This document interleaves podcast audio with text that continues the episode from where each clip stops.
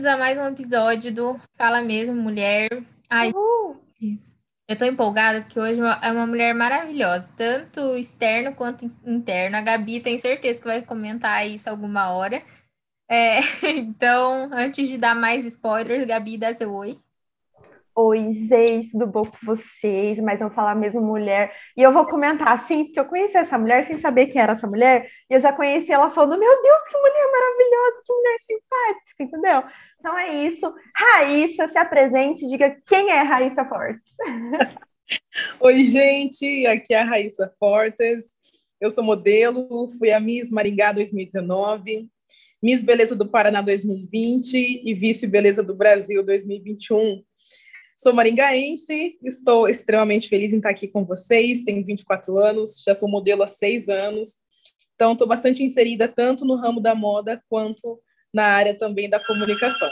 É, então, primeiro, fala para gente como que você começou nessa sua trajetória de Miss, como que, que surgiu essa ideia, algo que sempre quis ou surgiu por causa do, da modelo, enfim? Não, é, tanto modelo quanto Miss, a gente trabalha muito com, com a imagem, né?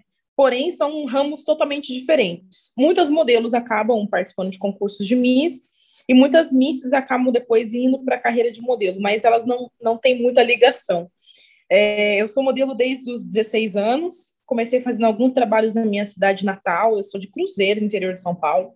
Eu falo que eu sou maringaense porque eu sou maringaense de coração, mas eu nasci em Cruzeiro, no interior de São Paulo, uma cidade que já faz divisa com o Rio de Janeiro, e hum, trabalhava assim com alguns, algumas lojas da minha cidade. Logo em seguida recebi um, uma proposta de uma agência de São Paulo para que eu fizesse parte do casting deles. Então fui para São Paulo com 17 anos, fiquei um ano lá e depois retornei para minha cidade para continuar os meus estudos, né, fazer vestibular, etc. Mas, enfim, trabalhar como modelo para mim é uma grande realização. Eu gosto muito, sou muito feliz trabalhando como modelo porque eu gosto de dizer que a gente consegue explorar muito do nosso ser, né? A gente às vezes tem que estar sério, às vezes tá, tem que estar feliz, tem que dançar, tem que interagir, enfim, isso é muito gostoso. Agora, como Miss, era algo realmente muito novo para mim. Eu jamais pensei em ser Miss. Meu primeiro contato, meu primeiro desejo ali, né, o contato com o mundo Miss, foi em 2016, quando a Raíssa Santana venceu o Miss Brasil.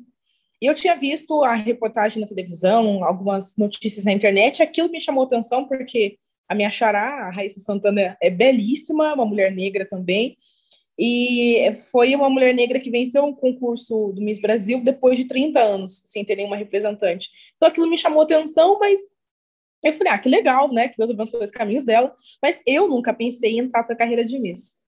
Em 2019, quando eu trabalhava como repórter na RIC TV Record, aqui em Maringá, um amigo meu, que era o cinegrafista Anderson Ferraça, inclusive hoje meu compadre, ele falou, Raíssa, olha, estão abertas as inscrições para o Miss Maringá, você não quer participar? Eu falei, Anderson, não tem nada a ver comigo, modelo tudo bem.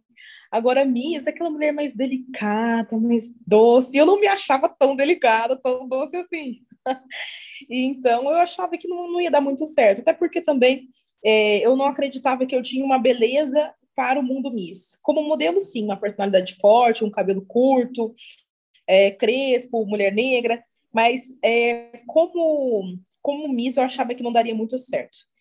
Então, um, eu, houve uma reunião de apresentação do concurso e eu falei, ah, vou ver como que funciona isso aí. Então, fui para essa reunião e achei interessante fiz a minha inscrição para o concurso cerca de três semanas antes. Acabou que eu participei do concurso, é, houve período de ensaio, eu participei e venci o concurso. Fui eleita Miss Maringá 2019. E aquilo foi uma surpresa para mim, porque eu aprendi a ser Miss no dia a dia. Eu falei, gente, não sei nada. Mas eu acho que um pouco da, da, da minha personalidade, as coisas contavam muito também. Então deu super certo. Uh, então eu me realizo muito como modelo, como Miss, mas realmente não era algo que eu tinha pensado, não. E hoje já participei de quatro concursos de beleza. Ganhou poucos, né, também? Sim! Ah, mas que legal quando você se descobre assim, meio sem querer. A gente falou isso já uma vez aqui no, no podcast e sempre dá muito certo, né?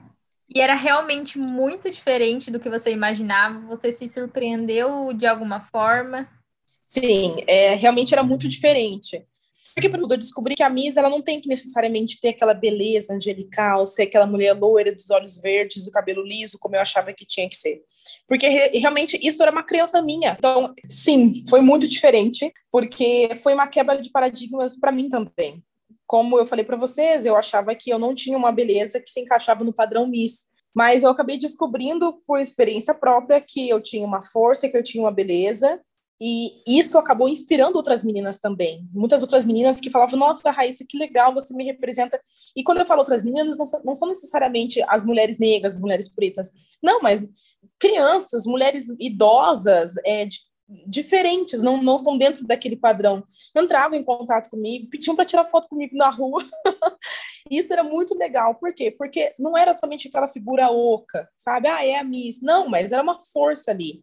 E, consequentemente, eu vi como era importante que eu utilizasse dessa visibilidade que eu, que eu fui ganhando ao longo do tempo para justamente poder inspirar outras mulheres, cada uma dentro da sua realidade, dentro das suas circunstâncias.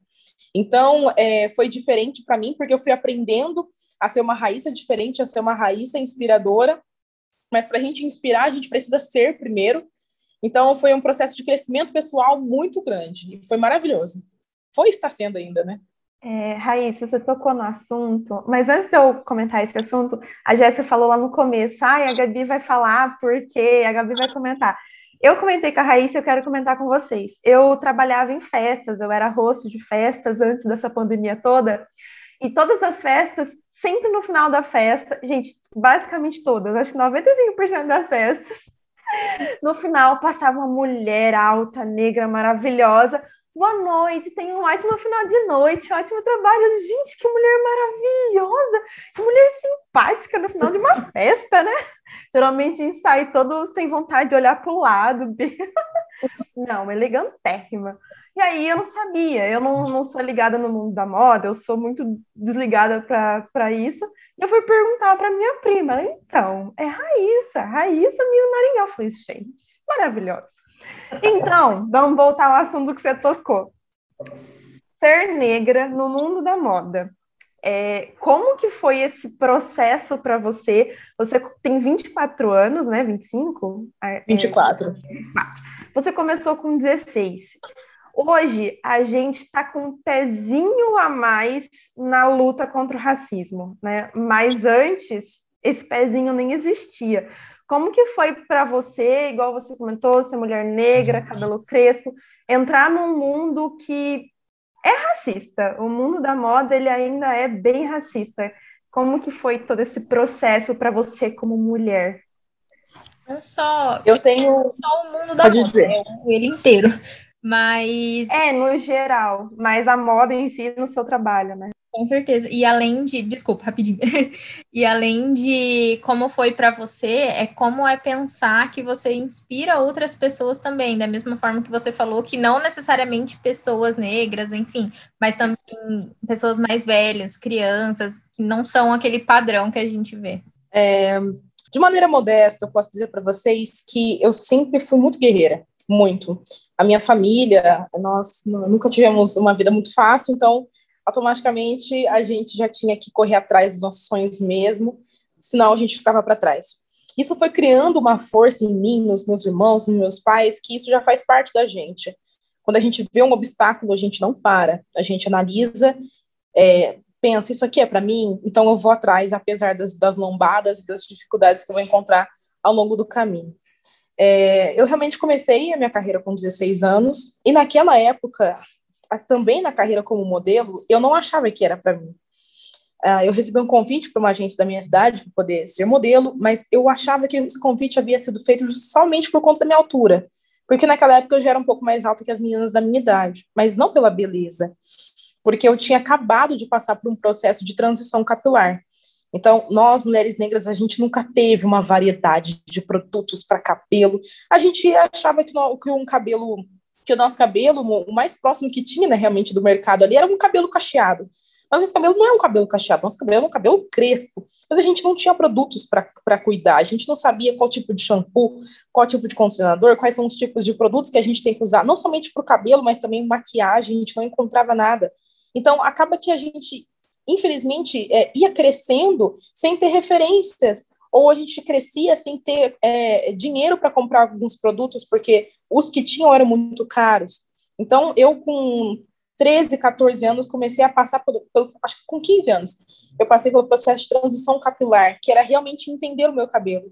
Durante muitos e muitos anos, eu alisava, alisava o cabelo, porque o meu cabelo crespo era considerado um cabelo feio, um cabelo que não tinha como cuidar, um cabelo duro. Era essas expressões que a gente escutava, e também não tinha produtos para isso. Então, é, o que a gente ia fazer? Alisar. Então, eu alisava, alisava o cabelo, tanto que eu não sabia como era o meu cabelo de verdade. não sabia qual era a textura do meu cabelo, porque ao menor sinal de um crescimento ali um pouquinho mais crespo, eu já metia uma chapinha, uma progressiva, e depois de meu cabelo quebrar muito, realmente passar por um processo interno, eu fui começando então a passar por esse processo de transição capilar, que é você aos poucos ir cortando ali o teu cabelo que está com química e deixando o teu cabelo natural crescer. Só que isso para uma adolescente de 14, 15 anos que não tem outras referências é muito difícil. A gente vai para a escola, eu estudava num colégio com 800 alunos, né, de negros tinham eu eu, meus dois irmãos e os dois filhos da minha madrinha, eram cinco em, 500, em 700 alunos. Então a gente não tinha referência nenhuma. As pessoas olhavam para você um pouco diferente, com o teu cabelo. Nossa, o cabelo tá um pouco estranho, o que está acontecendo? Porque isso não fazia parte da realidade deles e nem da minha. Então, é, nessa época, quando eu resolvi deixar o meu cabelo crescer naturalmente, apesar das controvérsias, foi aí que eu fui moldando um pouco mais a minha personalidade e sentindo um pouco mais a minha força. Tudo isso foi acontecendo justamente para eu entender quem realmente eu era. Então, é, eu recebi esse convite da minha agência, de uma agência da minha cidade para ser modelo, e foi difícil para eu entender que eu era bonita. Difícil de entender que eu realmente tinha uma capacidade para fazer fotos para uma, uma empresa. Então, logo em seguida, uma agência de São Paulo, uma agência maior, entrou em contato comigo para que eu fizesse parte do casting deles. Eu me senti um pouco melhor, porque essa agência é uma agência especializada em modelos negros. Todos os modelos da agência são negros. É uma agência de São Paulo. E quando eu cheguei, eu vi um monte de mulheres com cabelo crespo, com a pele bonita, com texturas diferentes. E aquilo foi muito novo para mim.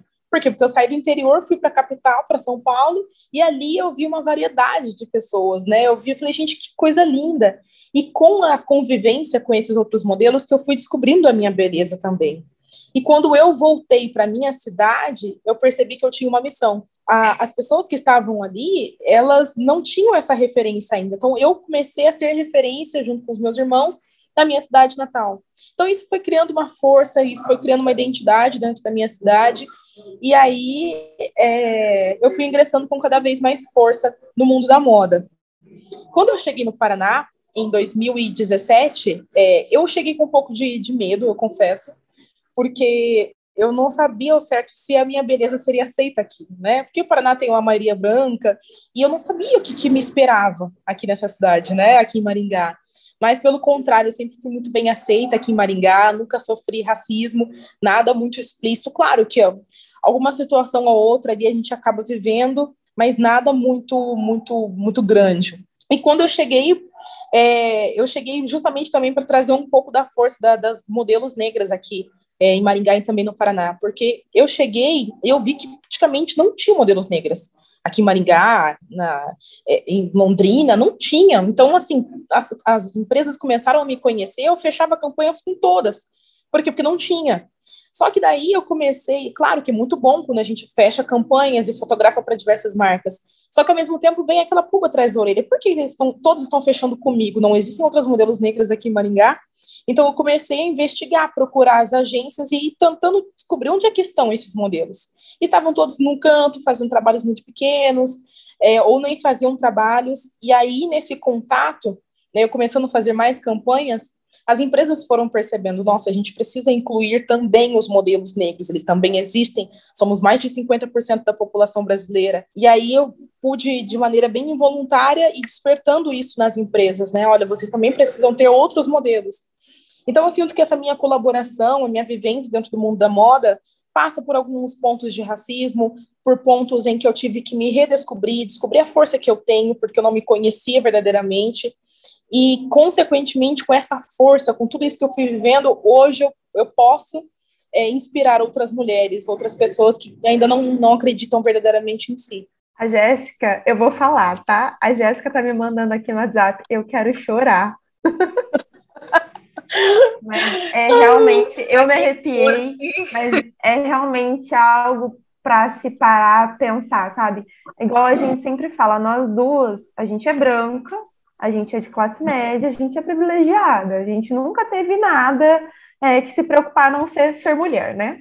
Mas, mas você, é, é, quando eu vou falar uma coisa agora que, enfim, quando eu te olhava sem saber quem era você, eu falava, gente, que mulher maravilhosa, sorria para todos os cantos.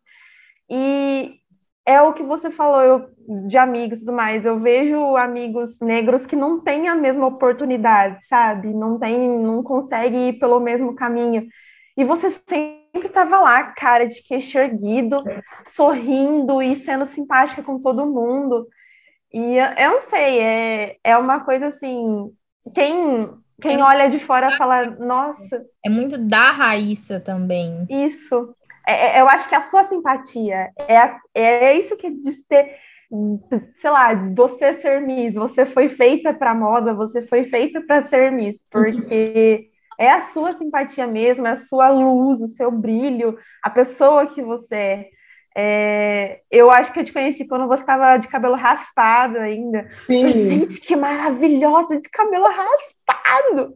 Já me deu várias vontades várias, mas acho que ainda não tenho essa coragem. Ah, mas eu digo assim, meninas, duas coisas que para mim são muito importantes. Primeiro, o sorriso abre portas. Porque diante das dificuldades que eu passei. E você tem na... um sorriso maravilhoso, mulher! maravilhoso! Obrigada! A Jéssica às Mas... vezes passa vergonha comigo porque eu sou muito dada, né? Eu falo mesmo, tudo aí eu falo. A pessoa parece que Fala minha amiga tem anos. Mas é verdade. Tipo assim, a, a Gabriela me faz passar umas vergonhas, mas é muito verdade tudo que ela falou, eu assino embaixo. Então, assim. Mas eu digo, meninas, é, o sorriso ele realmente abre portas. É claro que a gente. Isso faz parte de mim, né? É o meu jeito de ser. Mas eu penso que um, essa busca por conhecer pessoas, em... porque eu poderia ficar reclusa. Eu poderia ficar parada lá na Raíssa de 15 anos, que não se aceitava, que tinha dificuldade, ainda era considerado um patinho feio, que não, não tinha muita coragem, eu podia ficar daquele jeito e não bater nas portas. Só que a vida me empurrava para justamente tentar abrir portas que para mim estavam fechadas. E nessa, a casca vai engrossando, a gente vai ficando mais forte, a gente vai ficando com uma personalidade mais forte. Então, é, eu acabei me tornando essa mulher que eu vejo hoje. É, muitas pessoas acabam dizendo, nossa, Raíssa, você tem 24 anos, mas você já tem uma força assim, de uma mulher de 30. E eu fico feliz, isso para mim realmente é um elogio, mas é, é, por conta da história e por conta das decisões também que eu tomei. Porque eu poderia ter parado ali no vitimismo, eu poderia falar, ai, tá muito difícil para mim, mas ok, se a porta tá fechada, a gente tem que entrar pela janela. o que não dá é para ficar parado diante da, da vida, né? E com isso, você inspira muita gente. É, igual você comentou, não só pessoas negras, mas principalmente mulheres negras, é, que têm medo, que têm medo por ser mulher, que tem medo por ser negra, que tem medo de se arriscar, que tem medo de não conquistar alguma coisa. Pô, você com 16 anos foi modelo num, num país racista como o nosso. E isso é um passo muito grande. E só, cara, e sua frase, te seguir e olhar essas postagens, o quanto você inspira e tudo mais, isso é muito legal.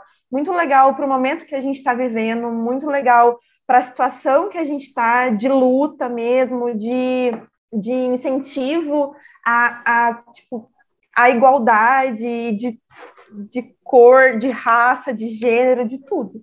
Isso, isso é uhum. é muito importante, de verdade é, é uma aula ouvir, sabe? É, porque é o que eu falei, a gente é privilegiada demais, e é uma aula ouvir de quem batalhou muito para estar tá ali, que quem precisou batalhar. Então, parabéns! Obrigada, meninas. Mas para mim também é muita, é muita alegria, assim, poder contar um pouco da minha história. Mas não contar como, ah, eu sou a estrela, de forma alguma. Mas é, são as lutas mesmo, sabe? Cada um tem a sua. Vocês podem ter lutas diferentes das minhas, mas vocês também continuam lutando diante de, das dificuldades que vocês têm. E se, se eu, através da minha história, é, posso inspirar um pouco vocês, vocês se tornam mulheres mais fortes. E aí vocês inspiram quem está perto de vocês. Isso vai criando uma rede, uma conexão de mulheres cada vez mais fortes e que não param diante das dificuldades. E, gente, isso é incrível, é uma das coisas que a gente gosta muito, tanto aqui no Fala Mesmo, quanto na nossa vida, sei lá, eu e a Gabi, que a gente conhece mais, né? É, dessa ideia de, de você poder não só inspirar, mas pelo menos dar uma experiência para alguém para que ela consiga é, olhar e aprender com isso e aí crescer a partir disso também, saber que, que não tá sozinha e saber que tem formas de, de passar pelo que você tá passando. Então, é, é muito legal isso. E queria, ô Gabi, você quer falar mais alguma coisa? Posso mudar de pauta? Eu quero só mais uma coisa e aí você muda. Raíssa, você falou da sua transição. Como que foi para você fazer essa transição? Porque mesmo assim, a gente está num momento que a transição está sendo muito falada. Né? Agora as pessoas realmente estão começando a fazer. Mas antes, há, vamos dizer, quase 10 anos atrás, não. Então, como foi para você se descobrir, parar, pensar, poxa, meu cabelo, sou eu? Como que foi essa, essa sua experiência? É, então, como eu disse para vocês, eu aliso, eu alisava meu cabelo desde os sete anos de idade, provavelmente, sete, oito anos. Comecei a usar química, porque realmente a gente não sabia o que fazer com o cabelo. Né? A gente não conhecia o nosso cabelo. Quando a gente falava de cabelo crespo, cabelo da mulher negra, o que a gente pensava era aqueles cachos abertos de Thaís Araújo na televisão. Só que a gente olhava assim e falava, mas nosso cabelo não é tão igual. Então, a gente não tinha referências de mulheres. E naquela época, né, há uns 10 anos atrás, o YouTube tinha alguns vídeos, alguma coisinha ou outra. Então eu comecei a ter acesso à internet naquela época e via, um, tinha uma jovem, uma, uma, moça que sempre postava sobre o processo de transição capilar dela.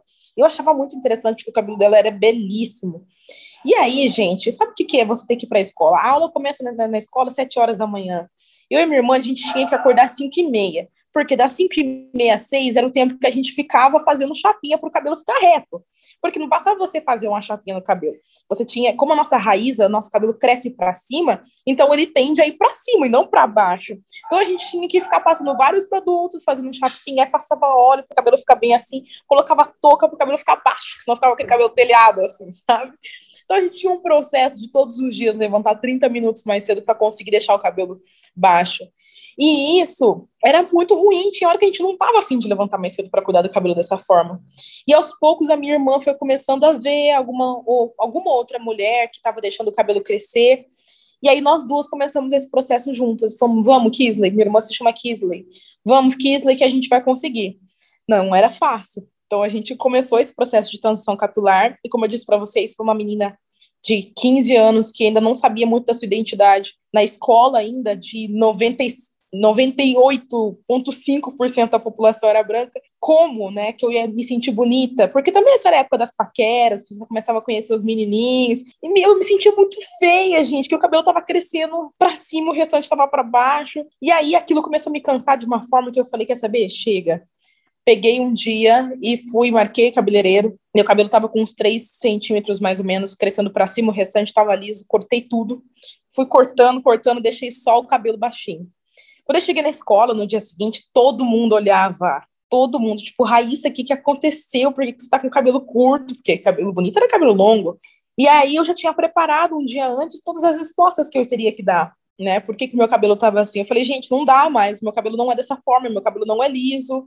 E aí eu tive que ir explicando com o tempo, passei muito tempo me sentindo um pouco feia, porque a gente ia para as festinhas de aniversário, eu ainda não sabia muito bem como cuidar do meu novo cabelo, tinha vezes que eu não queria para as festas, porque eu, eu era, né, consequentemente, um pouco rejeitada aí pelos meninos, porque eu não me sentia bonita, enfim, mas isso tudo foi criando também a minha personalidade, e aí o cabelo ia crescendo, ia crescendo, meu cabelo ficou um black bem bonito, e aí eu via que as meninas na rua, outras meninas negras, olhavam assim, falavam, nossa, que cabelo bonito.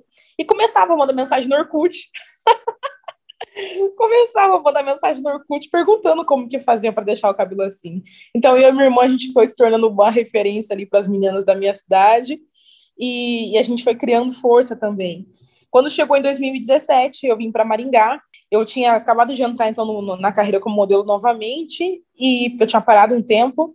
E aí, um, um, um produtor falou, Raíssa, por que você não raspa o cabelo? Né? Que isso vai dar um boom na sua carreira. Tava na época assim muito forte, mulheres negras com cabelo raspado. E eu já sou meio ousada assim, né? Comecei a pesquisar no Pinterest, achei um monte de menina linda. Eu falei, o quê? Eu quero. Eu estudava engenharia de produção na UEM naquela época. Eu lembro que era uma sexta-feira, eu tinha acabado de sair da aula de cálculo geométrico, cálculo, cálculo numérico. Saí da aula de cálculo numérico, entrei no barbeiro que tinha ali da, na Paranaguá, em frente ao, frente ao Afonso. E aí cheguei lá e falei para ele, era Adriano, rapaz, falei, pode raspar meu cabelo. Ele, não, não vou raspar, depois vai ficar com raiva de mim, eu vou ficar para sempre marcado na tua memória. Eu falei, pode raspar. E ele começou aqui embaixo, raspou todo o meu cabelo. Eu saí assim, sentindo vento na cabeça. que experiência gostosa! E ali nasceu uma nova mulher novamente, né? É, e ali eu fui com mais força para a carreira como modelo, comecei a fechar mais trabalhos ainda. E eu nunca tive medo, assim, sabe? De, ai, vou raspar o cabelo, porque eu já tinha sentido medo quando eu estava com 15 anos. Né, quando os meninos não, não, não achavam muito bonito meu novo cabelo, eu falei, quer saber que se dane, sabe? Eu quero pensar em mim também, na minha carreira, na pessoa que eu sou. Raspei o cabelo, mais uma vez, agora na faculdade, o povo olhou assim e falou: Nossa, o que, que aconteceu? Mas ali já era uma pegada um pouco diferente, a galera tá entende, enfim. Então, eu tive vários pontos, né, de, de, de, mudança de personalidade, de fortalecimento por conta do cabelo, porque o cabelo é um símbolo feminino, né? Uma coisa que faz parte da personalidade feminina, um cabelo longo, um cabelo curto, enfim, ele faz parte, diz muito sobre a mulher. E uma mulher ali do cabelo raspado, né, como a Gabi falou, levava essa força, chamava atenção em todos os lugares que eu ia. Então, enfim, acho que foi muito bom para mim e eu sou muito feliz com o cabelo que eu tenho.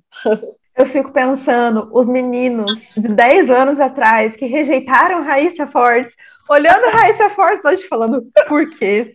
Por que que eu fiz isso? Entendeu?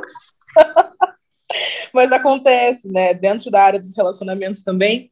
De repente, isso pode até ser uma pauta para um, um, um, próximo podcast, né? Mulher negra dentro dos relacionamentos.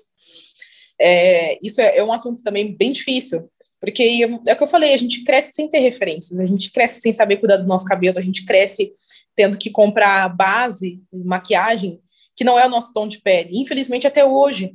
É, recentemente, eu fui uma loja bem famosa aqui no centro de Maringá para comprar maquiagem. Quando eu fui chegar para ver os tons de base, o tom mais escuro era um moreno, moreno claro, né? E aí eu falei, gente, mas não tem nada a ver com isso, isso serve como corretivo para mim. E, enfim, era difícil de achar. Ainda assim, a gente encontra dificuldade, dificuldades em alguns quesitos, com alguns produtos, porque por mais que tenha, nem todas as lojas compram para revender, porque fala que não tem público. Enfim, dentro dos relacionamentos também acaba sendo muito complicado. Mas isso é pauta para um outro, um outro momento. Não, mas com certeza vai rolar esse momento. Já está marcado. Então, Raíssa, mudando um pouquinho de assunto, um pouquinho de rumo, Sei que você começou jornalismo, é, e como que foi entrar nesse mundo também? É, é tudo que você esperava? como que é para você estar tá nessa área também? Então, mais na mídia ainda, agora, claro, de outra forma. É, eu gosto de dizer que a minha vida é marcada por coisas que eu não preparo. Eu penso X, Deus faz Y com a minha vida. Nada a ver. Porque assim, eu vim para o Paraná para estudar engenharia de produção. Eu passei no vestibular da UEM né? Então dava monitoria de física 3.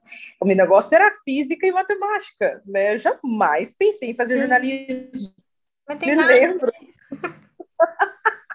nada a ver com o que eu faço hoje, mas é, eu me lembro que no terceiro ensino médio eu pensava, né, se eu fazia ou engenharia agrícola, ou engenharia de agronegócios, ou engenharia de produção.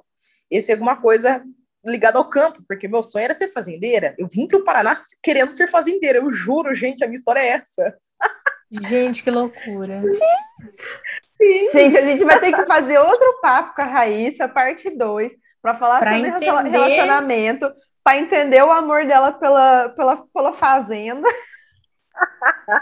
eu, eu tinha certeza que eu falei, eu até comecei a engenharia de produção lá na, no, no Rio de Janeiro, comecei a fazer no Rio de Janeiro, pensando que depois eu faria o mestrado em agronegócios.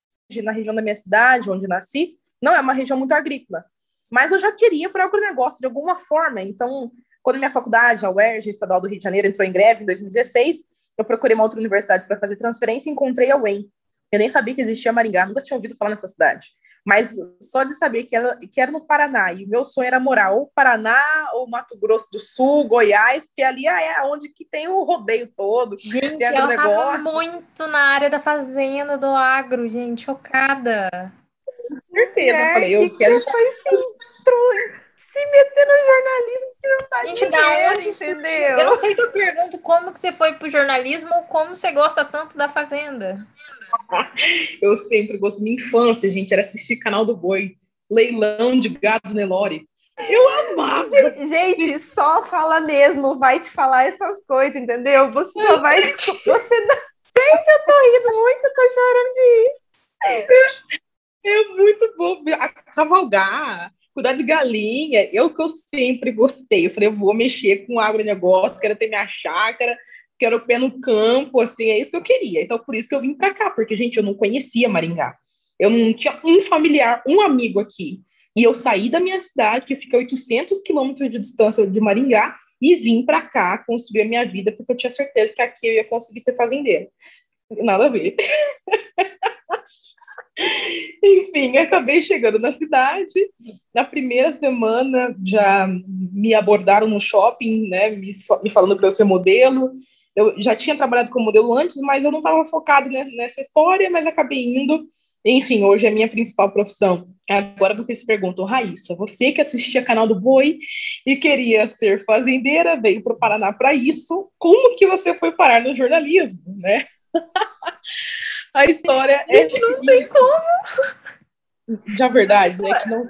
Já vocês vão morrer. um livro, Raíssa. Olha, daria um livrão! Gente, e é um livro daquele que você não imagina o final. Exato, porque não tem nexo nessa história.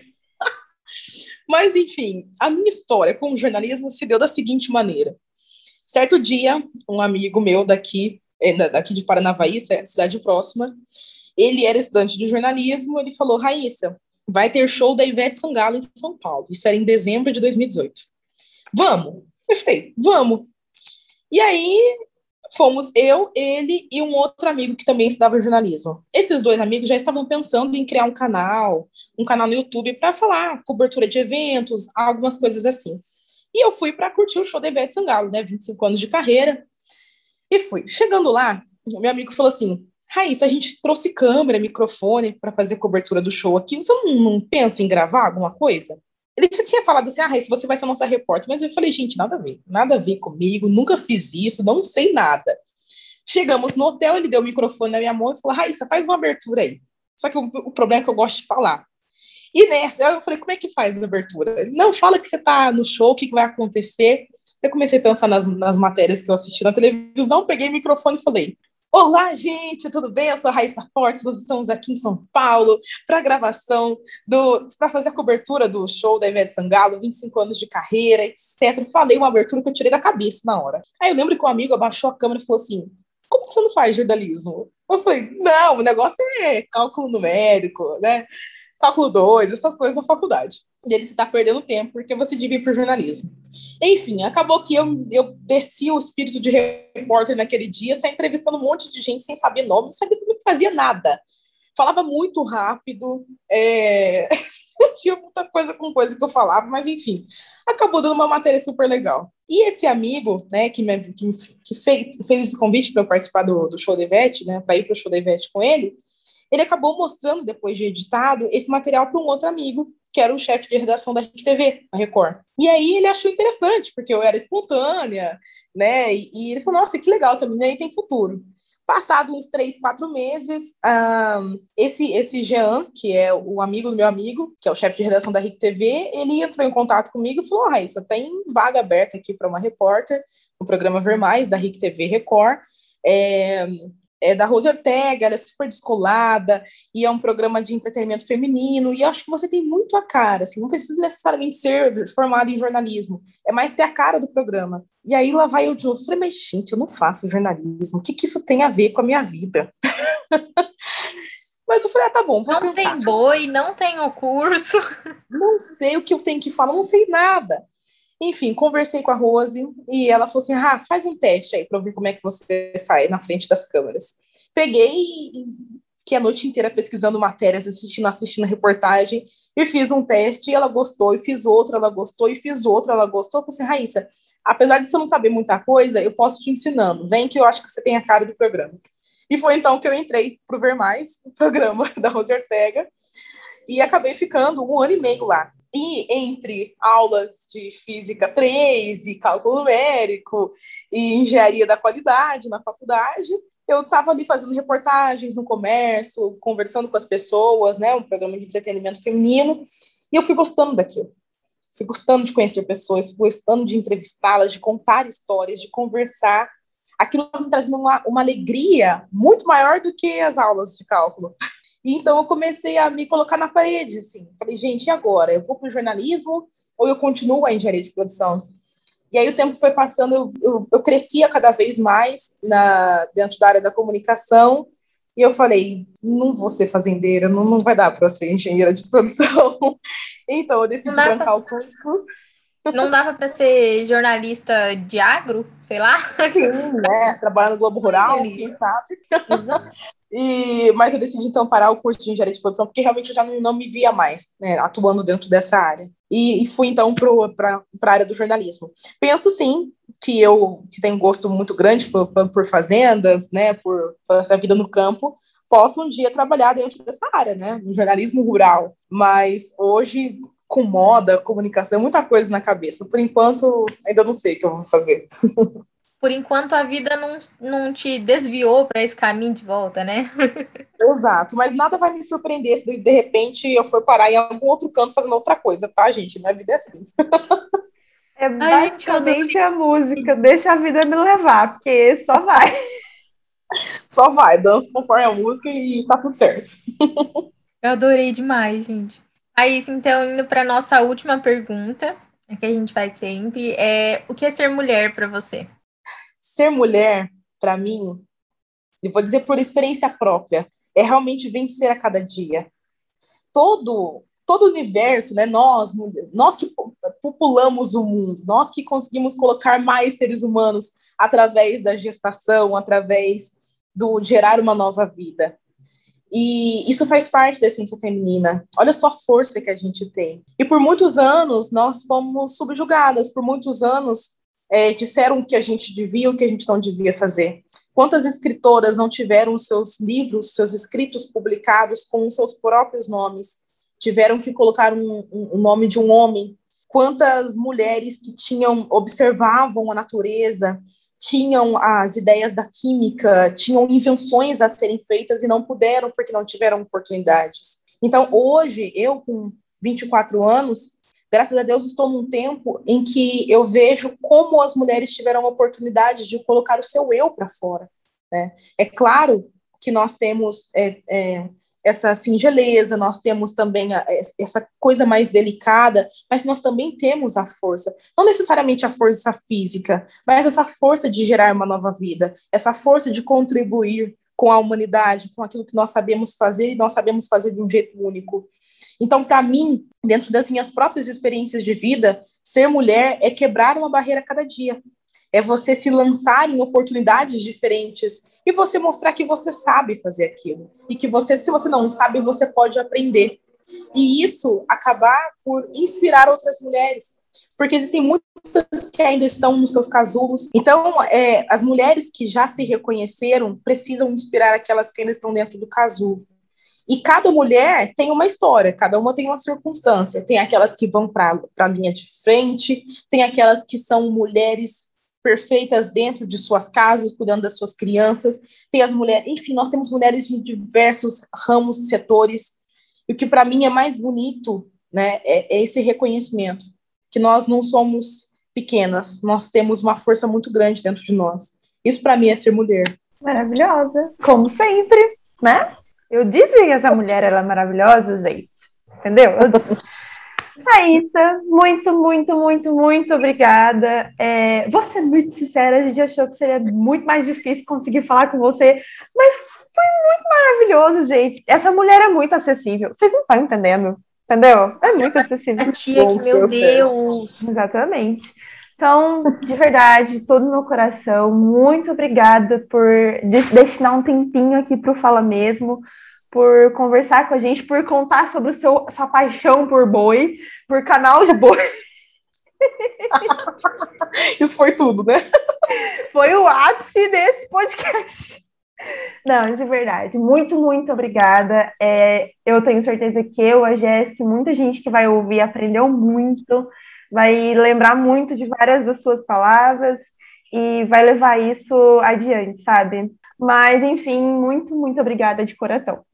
Jéssica.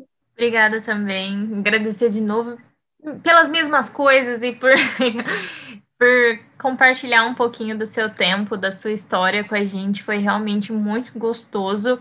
É, não só no quesito aprendizado, de fato, mas de conhecer, de conversar e de trocar essa experiência com você. É realmente muito gostoso. É, foi realmente muito gostoso. E muito feliz por conversar com você de novo. Provavelmente você não vai lembrar, mas conversei com você durante a faculdade para uma matéria, enfim, durante. Lembro, a... sim. Lembra? Ah, que legal! Uhum. Aquele evento da Vogue também, enfim. Isso. Obrigada por conversar com você de novo e, e por ter disponibilizado esse tempinho para a gente. Não, para mim foi um grande privilégio. É, para mim é isso também, né? Fala mesmo e compartilha mesmo e cre vamos crescer juntas. Então, para mim foi um grande privilégio, fiquei muito feliz e espero nosso, a nossa parte 2. Com certeza vai vir. Marcar aqui no final? a gente vai, ó, fiquem ou, ouçam, de, anotem que vai ter parte 2 com Raíssa falando de relacionamento e de boi, tá? Inclusive, já vamos fazer um, um né, Jabá, esqueci o nome. Ai, meu Deus, enfim. Vamos fazer esse negócio aqui? Gente, toda vez que a gente lança o podcast, tem também o post no, no Instagram. Então, qualquer pergunta que vocês tiverem para a Raíssa, manda nos comentários da publicação do podcast dela, para daí a gente fazer essa segunda. Essa segunda, segunda parte. É. E, Raíssa, faz teu jabá também, né? Divulga tuas redes sociais.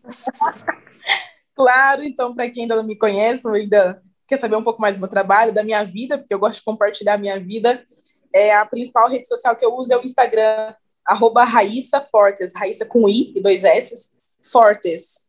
É, lá vocês vão encontrar um pouquinho de mim. Até no nome, né? Já fala. A bichinha é forte. Nossa, verdade, né? então é isso, gente. Para finalizar, a frase que a gente sempre fala, sempre deixa para vocês refletirem. Se você é mulher, você tem que falar mesmo. Beijo. Um beijo.